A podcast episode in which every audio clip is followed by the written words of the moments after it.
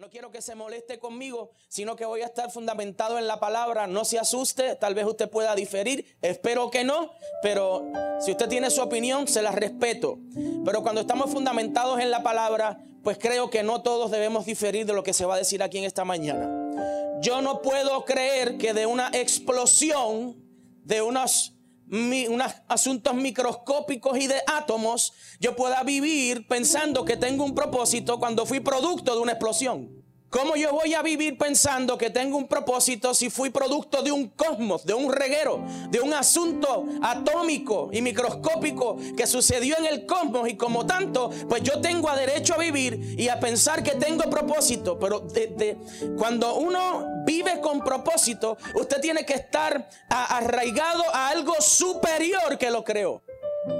Entonces por eso es que la mente evolucionista, la persona que cree en la teoría de la evolución, no me puede hablar con propósito porque simplemente ha sido resultado de una secuencia según su teoría, cuando yo soy resultado de que alguien me creó con intención. Estamos. Entonces por eso el cristiano no cree en la evolución, el cristiano cree en la creación. Yo no provengo del mono. Con calma. Mira al que está a tu lado dile, yo no provengo del mono. Dile, yo no provengo del mono. Amén. Míralo de nuevo porque veo gente que está como media dudosa. Míralo otra vez y dile, yo no provengo del mono. Pastor, pruébemelo científicamente. No hay necesidad. Porque a donde llegan las ecuaciones científicas, Dios sobrepasa. Y a través de los años, a través de todas las ecuaciones, a través de todos los libros escritos, a través de, todos los científicos que se han propuesto tratar de explicar de qué es lo que se compone el universo, nadie ha podido dar si no fuera con una sola respuesta. Y es decir, algo tiene que estar controlando el universo. Pero el algo queda como un algo, algo, queda como algo en el aire. No se atreven a decir es Dios. Porque la ciencia no quiere atribuirle a algo en lo que ellos no pueden ver y comprobar todo lo que ellos han tratado de explicar a lo largo de toda la vida. Pero entonces la palabra establece y dice que es el fundamento que nosotros tenemos. La palabra establece y dice que nosotros no caminamos por vista, caminamos por... Y la fe es la certeza de lo que se espera y la convicción de que... ¡Uh! Entonces yo tengo la habilidad de poder pararme frente a cientos de científicos a hablarle de propósito con más evidencia de la que ellos me puedan presentar. Porque a mí solamente me, toma una convicción en el espíritu para poder hablar convencido de que Dios me cree que tengo un propósito. Entonces, mira el que está a tu lado, dile, no provengo del mono, dile, no provengo del mono. es, los astrolopithecus y, y, todas esas explicaciones de, la evolución humana y todas estas razas y a lo largo de toda la evolución y todas estas cosas y los que han estudiado un, poquito de historia y, y, todas estas ciencias, antropología y demás, se darán cuenta que a todas las especies le ponen un nombre, a todos los sectores le ponen un nombre, a todas las herramientas le ponen un nombre, a todo lo que producía el hombre en aquel tiempo le ponen un nombre, luego siguen pasando los años llega la revolución industrial, llega todas estas cosas, el hombre tratando de adelantar los procesos, el hombre tratando de agilizar los procesos. Y usted se encuentra, por ejemplo, como alguien como Elon Musk. ¿Quiénes saben lo que es Elon, ¿Quién sabe lo que es Elon Musk? ¿Alguien sabe lo que es Tesla? Tesla, levante la mano. Tesla. Ok, le explico. Tesla es una de las compañías de tecnología más grandes del mundo ahora mismo. Elon Musk fue el creador fue el emprendedor que decidió hacer esta compañía de tecnología. Tienen vehículos, tienen sistemas, tienen cohetes cohetes, ha inventado cohetes para ir al espacio. En un momento dado, Elon Musk trató, trató de eh, automatizar todo lo de su compañía y dijo, ¿sabes qué? Yo creo que si Dios me dio la capacidad o si algo en el universo me dio la capacidad para yo poder crear un cohete que fuera al, al espacio, quiere decir que Él también me dio la capacidad para reemplazar el ser humano. Entonces cuando usted estudia y se da cuenta de la historia y profundiza un poco, invirtió billones de dólares. Diga conmigo billones, diga billones. Invirtió en billones de dólares para automatizar todas sus, todas sus fábricas, reemplazar a las personas con máquinas. Y se dio cuenta de lo siguiente, todas las máquinas producían un inventario tremendo, pero nadie podía controlarlas. Entonces tenía exceso de inventario, pero nadie podía venderla. Porque las máquinas todavía no se ha inventado nada que pueda vender. Entonces tenía exceso de inventario, botó billones de dólares tratando de automatizar lo que era la manufactura y luego que tiene todo ese inventario se da cuenta, wow, tenemos un problema y es que hemos sacado a los empleados y ahora tenemos fábricas llenas de inventario y no hay quien las venda.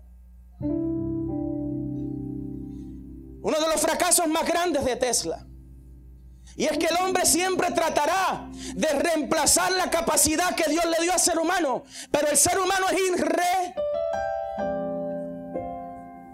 El ser humano no puede reemplazarse. ¿Sabe por qué? En el principio en Génesis establece un principio. Y dice que Él creó todas las cosas y le dice al hombre, enseño, réate.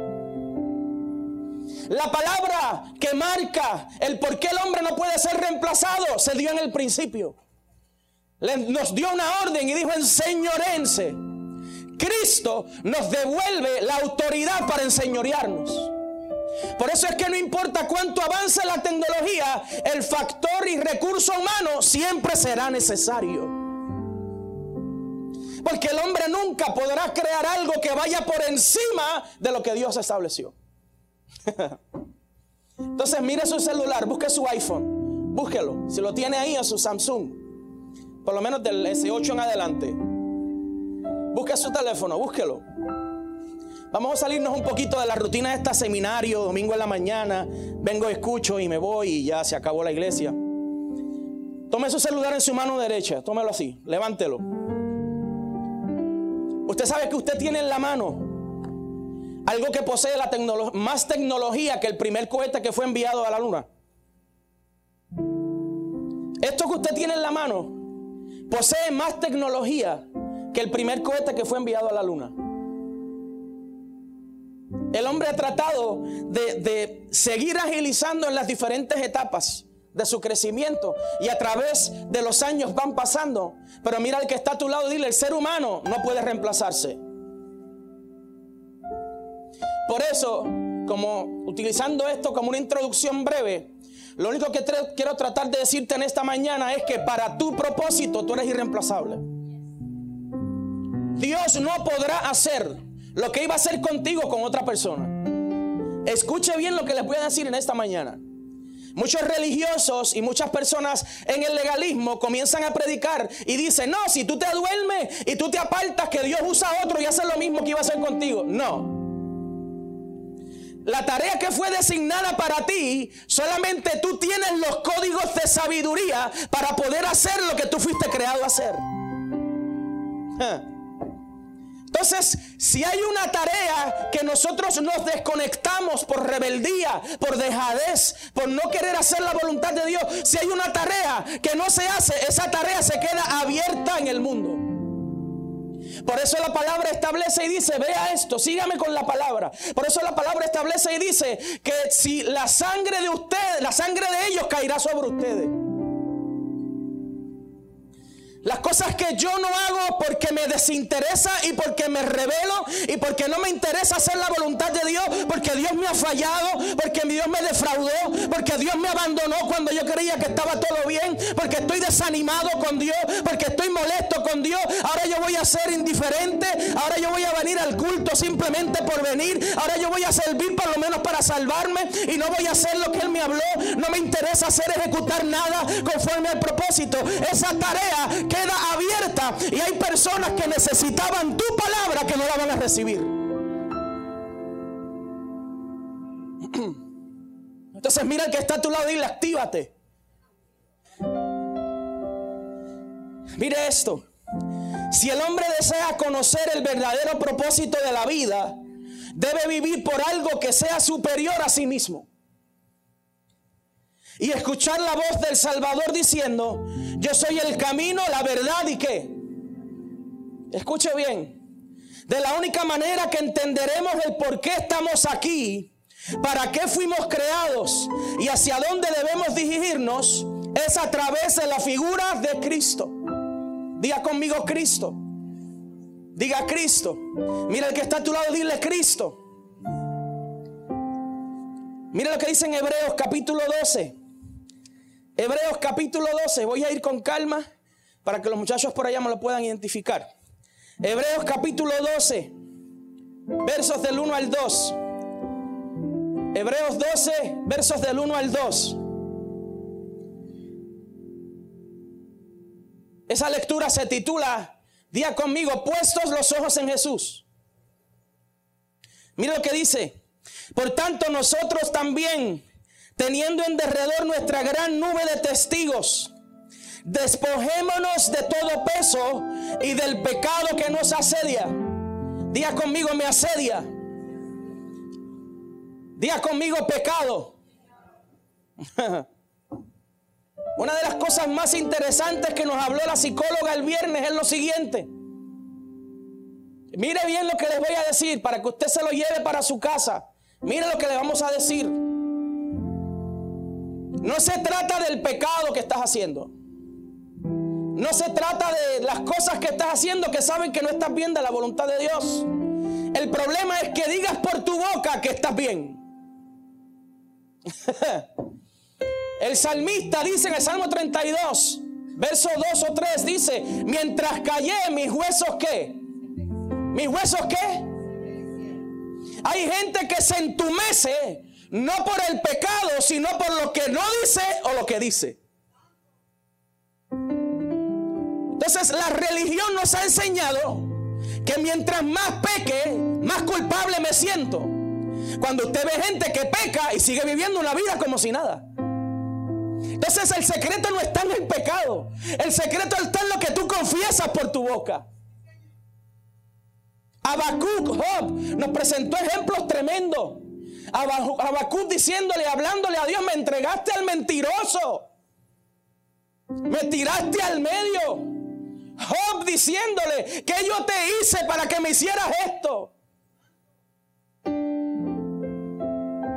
Un hombre que pierde todo. Desde el principio sus hijos los pierde, sus propiedades, su familia. Pero a veces nos enamoramos de predicar, pero Job al final fue más bendecido que al principio. Cuando la historia de Job en, en esencia no es una historia de bendición, es una historia de proceso.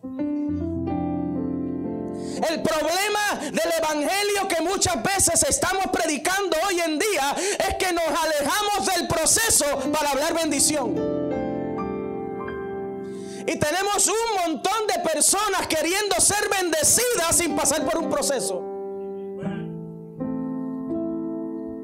Y le oré a Dios en esta mañana. Señor, dame la fortaleza y dame la gracia Vine con colores brillantes para que no fuera el efecto tan negativo visualmente. No me puse ropa negra ni nada de eso. Para que usted pueda recibirlo con cariño. Pero la situación está en lo siguiente. Es que si nosotros seguimos enamorados solamente de hablarle de bendición a la gente, estamos alejando a la gente de su carácter en Cristo. Porque lo único que produce carácter en Cristo es el proceso. Mira el que está a tu lado, dile proceso, dile proceso. Hebreos 12:2 dice que el pecado nos asedia. Y cuando profundizamos un poco de lo que es que lo que significa que el pecado me asedia, escuche bien esto en esta mañana. Se denomina asedio al acto y la consecuencia de asediar. Este verbo, por su parte, alude a presionar con insistencia o cercar o rodear un determinado lugar para perjudicar de alguna manera a quienes están en el lugar. Escuche bien, dice presionar con insistencia o cercar o rodear un determinado lugar para perjudicar de alguna manera a quienes están en él. Entonces la palabra dice que el pecado me está asediando quiere decir que el pecado me está rodeando y me está presionando con violencia. Por eso entendemos la palabra cuando dice, me empujaron con violencia para que cayera. Pero Jehová vio cómo, cómo, un verso se cambia de hablar de victoria a glorificar el proceso. Entonces vea, una explicación breve de lo que es asedio.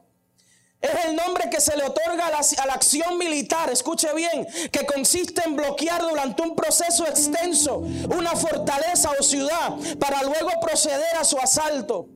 El asedio impide el abastecimiento, produciendo un desgaste en las personas. El propósito de rodear una ciudad es que la gente no pueda salir a alimentarse. Entonces el propósito que el pecado te asedia es que tú no puedas salir de la mentalidad que tiene a satisfacerte con la palabra. Entiéndalo. Lo que el pecado quiere es rodearte en un mismo lugar, asediarte, dejarte ahí estancado, presionarte para que tú no encuentres deleite ni te satisfagas de la palabra. Porque eventualmente sabrás que morirás de hambre. Entonces por eso ahora entendemos la situación tan grande en el desierto cuando Jesús, Satanás lo tienta. Estaba en ayuno, claro que tenía hambre. Pero Satanás le dice lo siguiente, si tú eres el Hijo de Dios, convierte esas piedras en pan y come. Pero Jesús entendió que el pecado lo estaba asediando. Lo estaba rodeando, lo estaba rodeando. Y le dice, ¿sabes qué? No solo de pan vivirá el hombre, sino de toda palabra que sale de la boca de Dios. Gracias por su entusiasmo en esta mañana. El problema de, los, de nosotros los cristianos ahora es que nos gusta que nos hablen de éxito. Nos gusta que nos hablen de bendición. Nos gusta que nos hablen de motivación. Nos gusta decir que Dios me sacará del problema. Dios no te sacará del problema. Del problema sales tú por la palabra. Se cae la teoría de las iglesias que le resuelven problemas a la gente. El pastor no está llamado a restaurar tu matrimonio. Come on. El pastor no está llamado a restaurar la relación con tu hijo o tu hija. El pastor está llamado a guiarte a que te dirijas a la imagen de Cristo. Pero queremos un pastor psicólogo que me dé varias recetas para, mira, haz esto, esto y esto y el problema se resuelve. Entonces, tenemos gente poniéndole parchos a situaciones, parchitos, parchitos. Pastores presionados por ser, tratar de prepararse y buscar técnicas psicológicas y se hacen psicólogos y estudian para doctorado y hacen todas estas cuestiones y se preparan tremendamente para poder decirle a la gente, no, mi pastor es psicólogo, él es doctor en medicina de familia. ¿Y qué? ¿De, de qué sirve eso si yo no te dirijo a la imagen de Cristo? El diseño, wow, come on. El diseño de un pastor no es darte terapia. El diseño de un pastor es dirigirte a la figura de Cristo. Se dañó el mensaje. Deja que su papá venga para que usted vea que yo te voy a chotear lo que tú estás predicando. Porque de esta iglesia ya me voy por tu culpa. Porque esta iglesia yo vine a recibir un bálsamo de bendición y a sentirme bien y a tener éxito. Y como tu papá no está, tú estás predicando, pero yo se lo voy a testear. ¿Quieres saber lo que mi papá le va a decir? no así lo voy a decir. Si de algo yo estoy seguro, es que a los años, a lo largo de todos estos años de ministerio, mi papá me enseñó una cosa. Habla la palabra. La gente nunca podrá justificarse. Pues, come on. La gente nunca podrá usar una justificación en tu contra que se base en la carne cuando tú tengas un fundamento que se base en la palabra. Entonces toca a la persona que está al lado tuyo y dile, debemos dirigirnos a Cristo. Pero dígaselo como, que, como, que con alegría, con, con algo de entusiasmo. Dile, dirígete a Cristo, dile, dirígete a Cristo. Si la imagen de Cristo no te enamora, hermanos, ¿de qué sirve estar en el Evangelio? Vemos cantantes tremendos, cantantes artistas mundiales, tratando de encontrar su propósito. Acuden a diferentes religiones, al hinduismo, a, todas estas religiones. Cuando realmente lo que están tratando de buscar es la verdad que nosotros encontramos en Cristo. Dile al que está a tu lado Cristo, dile Cristo. Entonces, escuche bien. Supongamos que una fuerza militar X pretende conquistar una ciudad Y. El bando enemigo se refugia en esta localidad dispuesto a resistir el avance. La fuerza militar X, de este modo, realiza un asedio a la ciudad. Y ubican sus tropas, tanques y otros vehículos en sus alrededores, impidiendo que la gente ingrese o salga. Días después en la ciudad y escasean la comida, los medicamentos y otros bienes imprescindibles. La fuerza militar X, al ver debilitado a su enemigo, procede a realizar el asalto. Escucha bien, brother, en esta mañana, llévate esto para tu casa. El pecado te está asediando. Satanás lo único que quiere es que tú te acorrales en un mismo lugar. Él lo que quiere es que tú no salgas de ese lugar para que no puedas alimentarte en la palabra, para que no puedas satisfacer tus necesidades espirituales. Y una vez estando tan y tan débil, Él va a avanzar y va a destruir tu familia y tu casa. Mira a la persona que está a tu lado dile, no te dejes, dile, no te dejes. Díselo, díselo, míralo a la cara y dile, no te dejes, no te dejes. Pastor, entonces, ¿cómo salimos de esta situación de asedio del enemigo? ¿Cómo salimos de ella? ¿Qué podemos hacer para, para vencer esta situación? El verso 2 te da la contestación. Y dice, verso 2 de Hebreos capítulo 2. ¿Qué dice el principio? ¿Qué dice? Puesto los ojos en dónde? ¿Sabes por qué no encuentras solución a, situación, a tu situación? Porque no estás cumpliendo con la introducción de ese versículo. ¿Sabes por qué no puedes solucionar tu crisis en tu casa? Porque no estás cumpliendo con la primera línea de ese versículo. Cuando tus ojos están puestos en Jesús, que es el autor y consumidor de la fe el cual por el gozo puesto delante de él sufrió la cruz menospreciando lo propio y se sentó a la diestra del trono de Dios. Escuche bien, estamos enfrentando una tremenda crisis en estos tiempos. Y es que muchas veces no sabemos a quién escuchar. Muchas veces no sabemos a quién verdaderamente debemos prestar atención.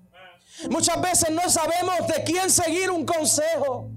No sabemos a quién acudir a pedir un consejo. No sabemos a quién poner nuestro oído. Escuche bien, la falta de dirección podría ser un factor importante de vida eterna para muchos de nosotros.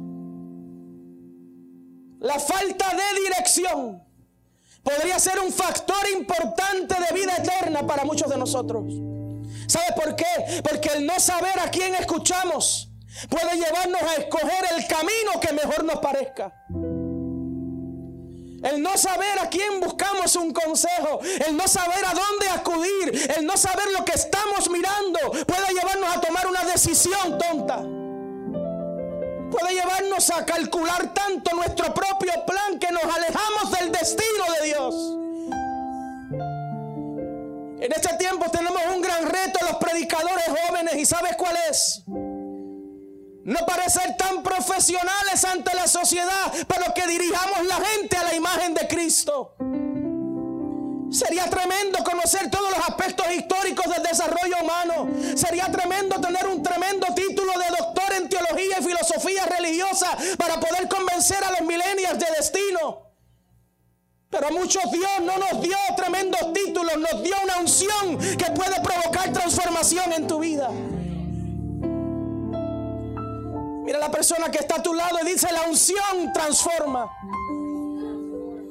El Espíritu Santo transforma a la gente. Ese es nuestro problema, Javier. Que muchas veces queremos brillar nosotros, pero no dejamos al Espíritu Santo que haga su trabajo. Toca al que está a tu lado y diles el Espíritu Santo, diles el Espíritu Santo. Juan capítulo 10, versículos 27 al 30. Juan capítulo 10, versículos del 27 al 30. Mira lo que dice Juan capítulo 10, versículos 27 al 30.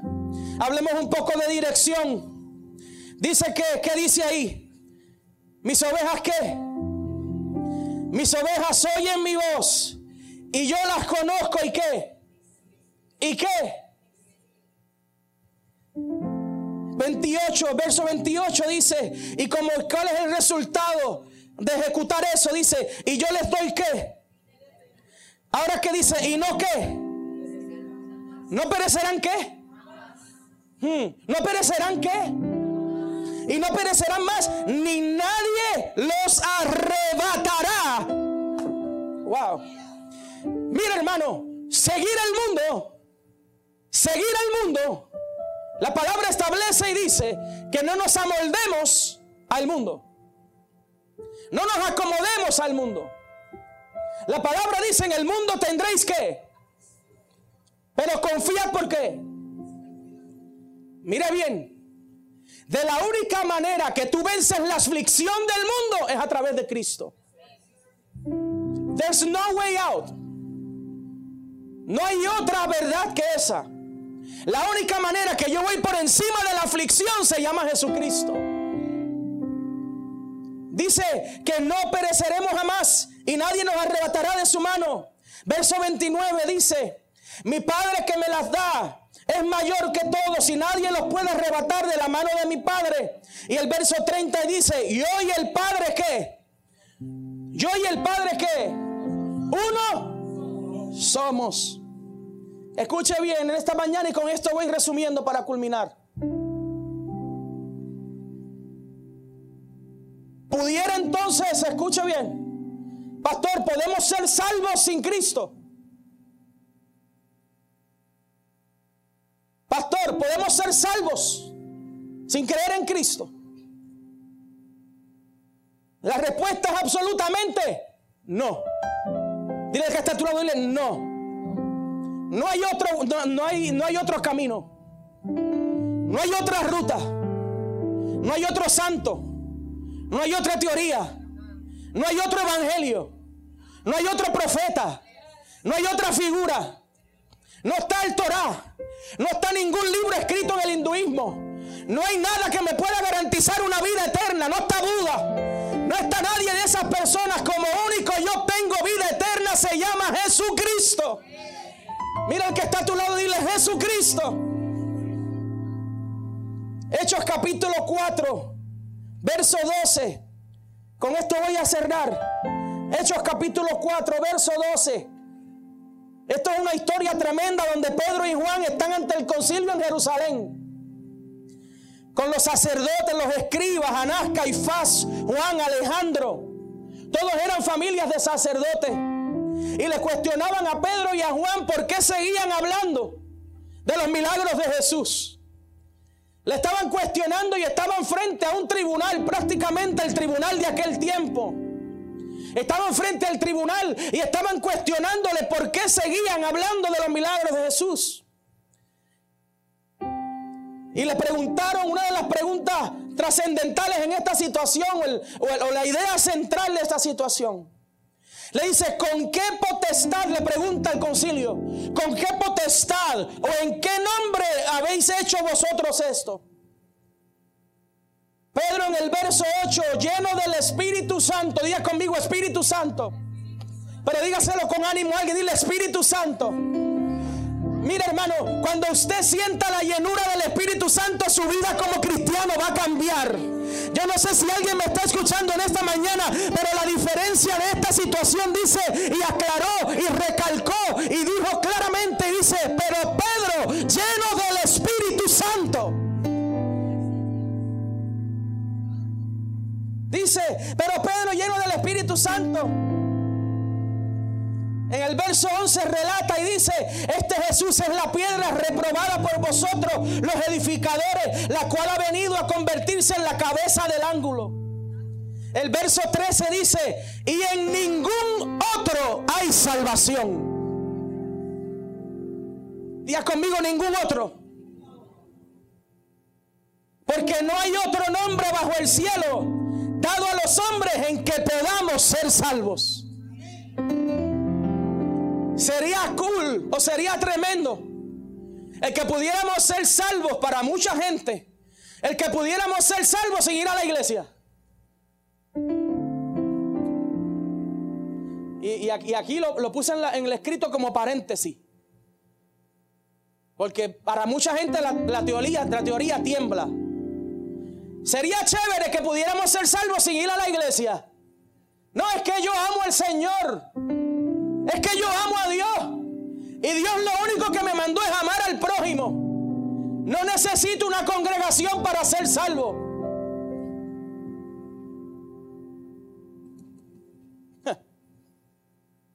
Si todo se tratara de amor, escuche bien lo que le voy a decir en esta mañana.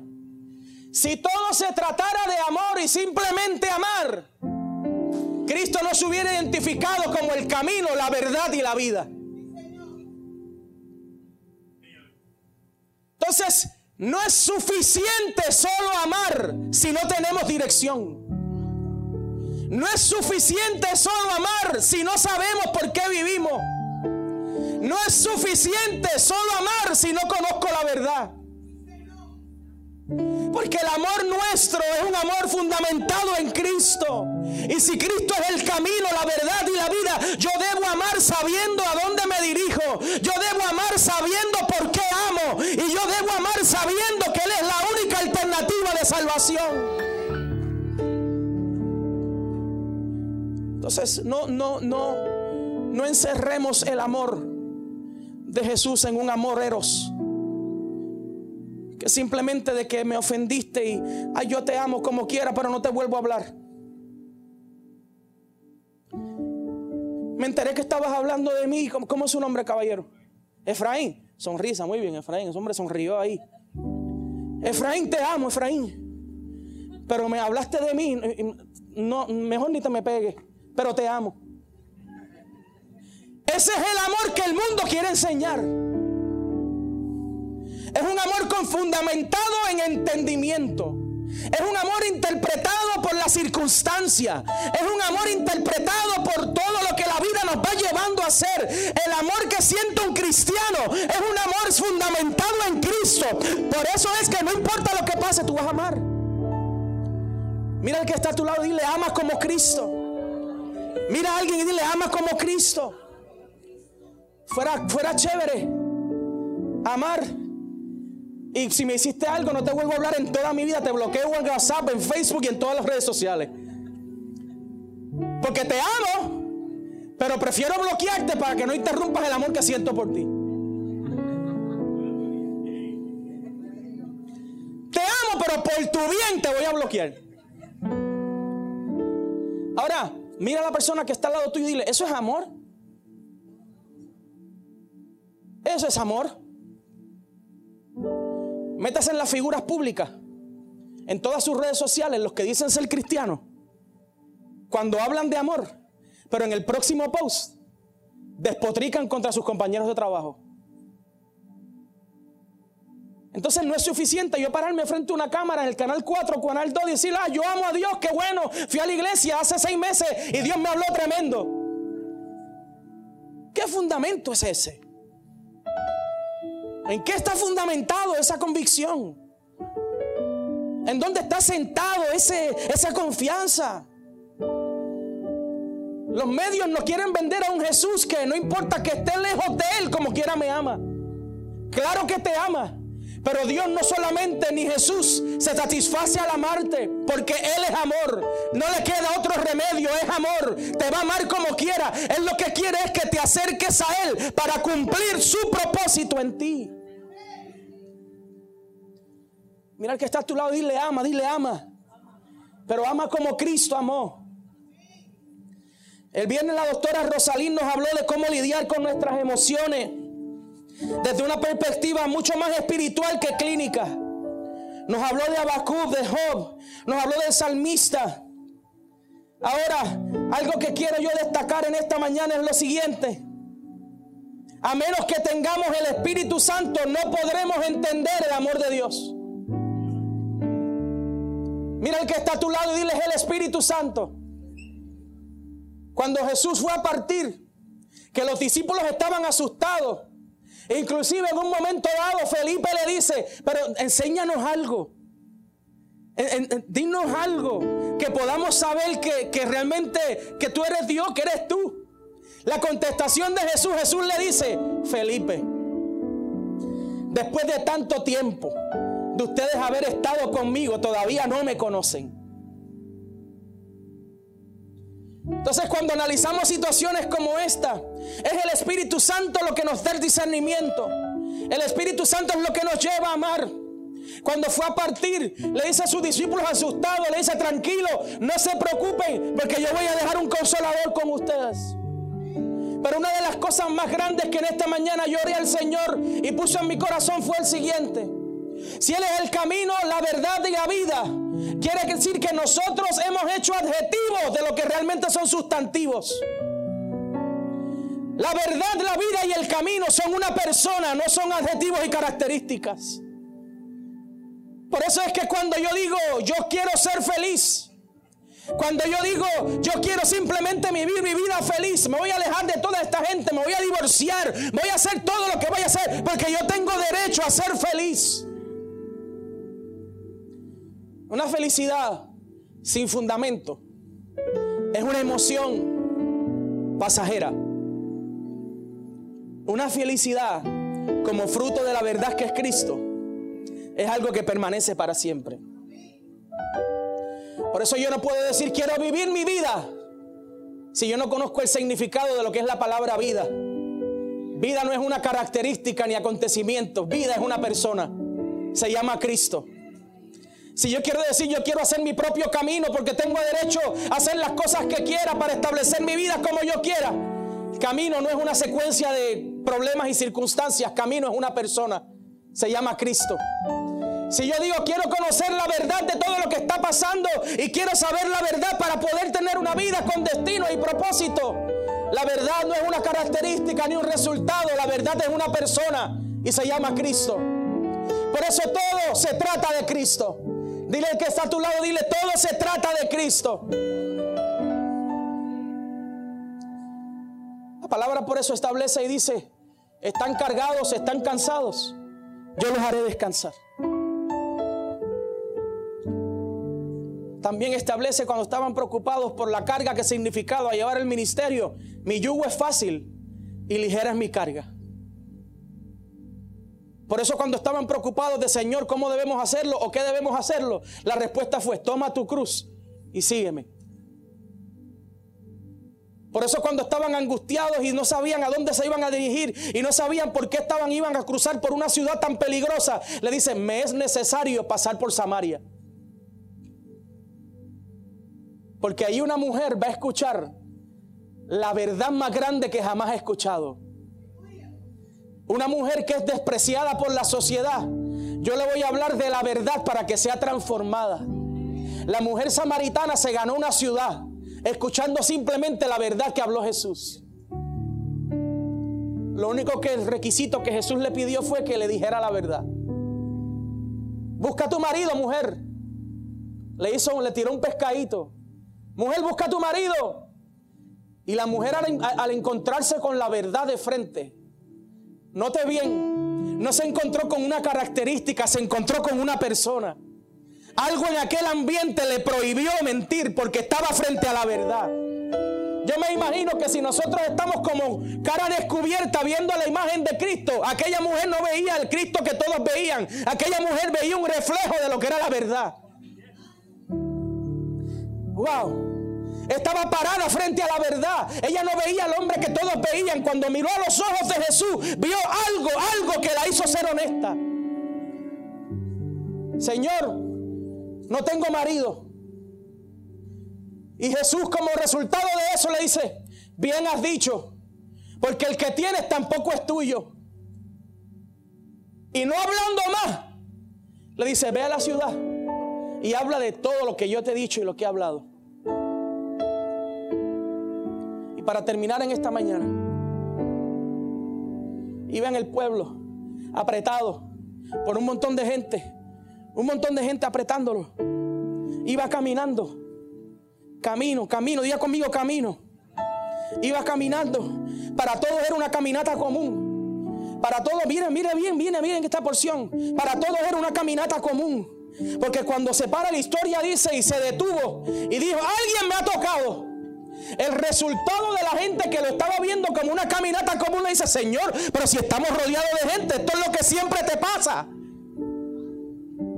Pero Jesús le contesta diciendo, es que esto no es una caminata común, porque virtud ha salido de mí. Ustedes llevan tiempo caminando conmigo y nunca he sentido que la virtud haya salido. Entonces tiene que venir alguien descalificado, tiene que venir alguien honesto,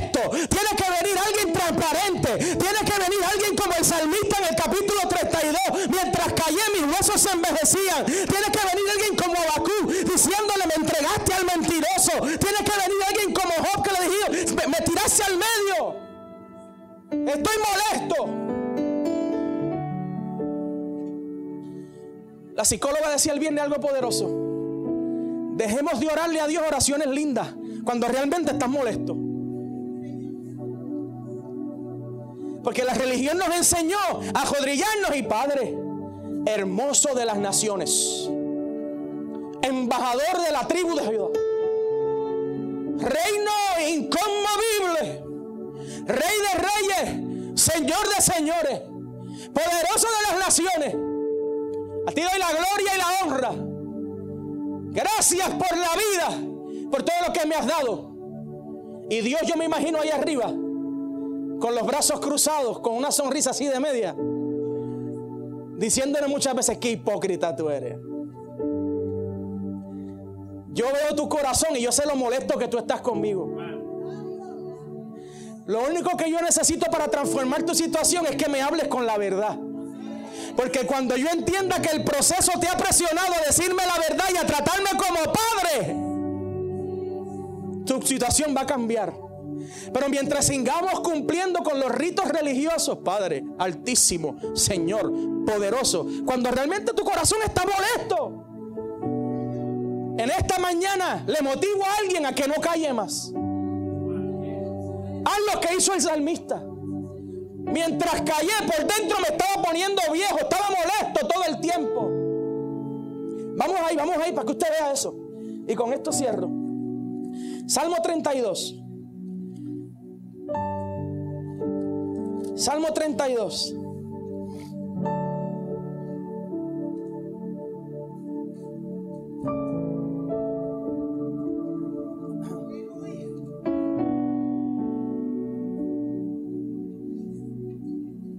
Verso 3 dice, verso 3, léalo conmigo, con esto voy a cerrar. Verso 3 dice, mientras callé que... Mira esto. Aquí hay gente que tiene tantos dolores en el cuerpo y no es que te estás poniendo viejo, es que sigues encerrando las situaciones y no se las dices a Dios. Escucha bien en esta mañana, te estoy dando una terapia de terapia sin dolor. Dolores de espalda, de, músculos, de piernas, estás cansado, deprimido todo el tiempo y es que estás callando todo lo que le deberías decir a Dios.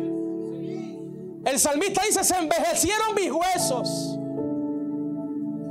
en mi gemir todo el día, porque de día y de noche se agravó sobre mí tu mano. Se volvió mi verdor en sequedades de verano. ¿Mi pecado qué? ¿Mi pecado qué? Y no encubrí mi iniquidad. Porque a veces pensamos que no le podemos decir el pecado a Dios porque se va a molestar. Como si Él no lo conociera.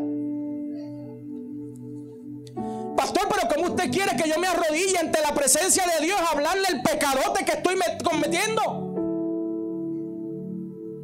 ¿Cómo yo puedo faltarle respeto a Dios de esa manera? Que yo me arrodille ante su presencia a hablarle de mi pecado tan sucio.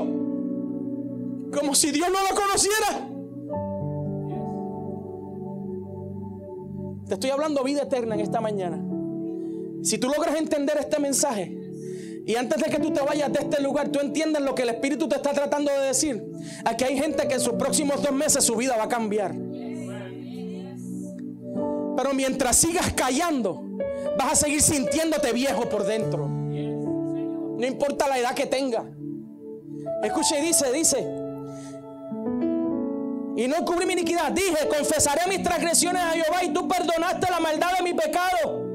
Por esto orará a ti todo santo en el tiempo en que pueda ser hallado. Ciertamente en la inundación de muchas aguas no llegarán hasta él. Verso 7. Tú eres mi refugio, me guardarás de la angustia. Con cánticos de liberación me rodearás.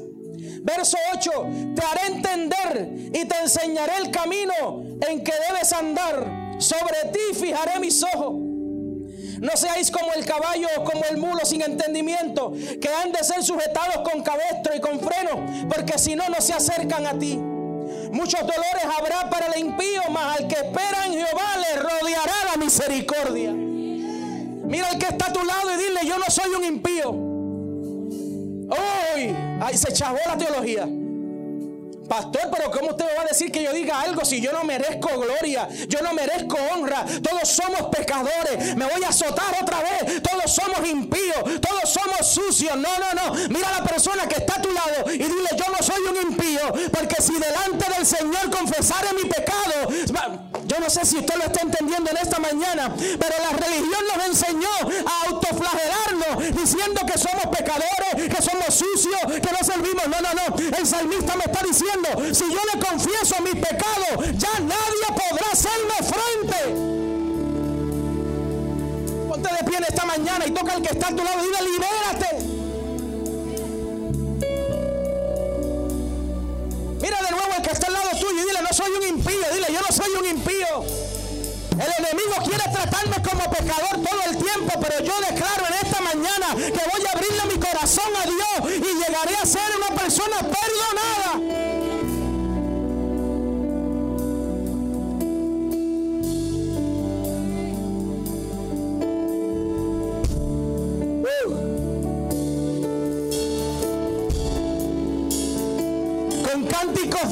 me rodeará.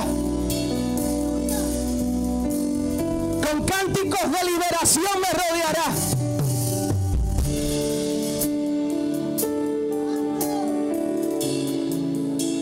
Inclina tu rostro en esta mañana. Cánsate de vivir una vida de cristiano sin sentido. No necesita que tú llenes tu agenda con un domingo al mes. Dios lo que necesita es que tú entiendas que Él tiene un plan contigo. Y quiere que tú entiendas que fuiste hecho a su imagen y semejanza. Juan 1.1 establece y dice en el principio el verbo y el verbo era Dios y el verbo estaba con Dios.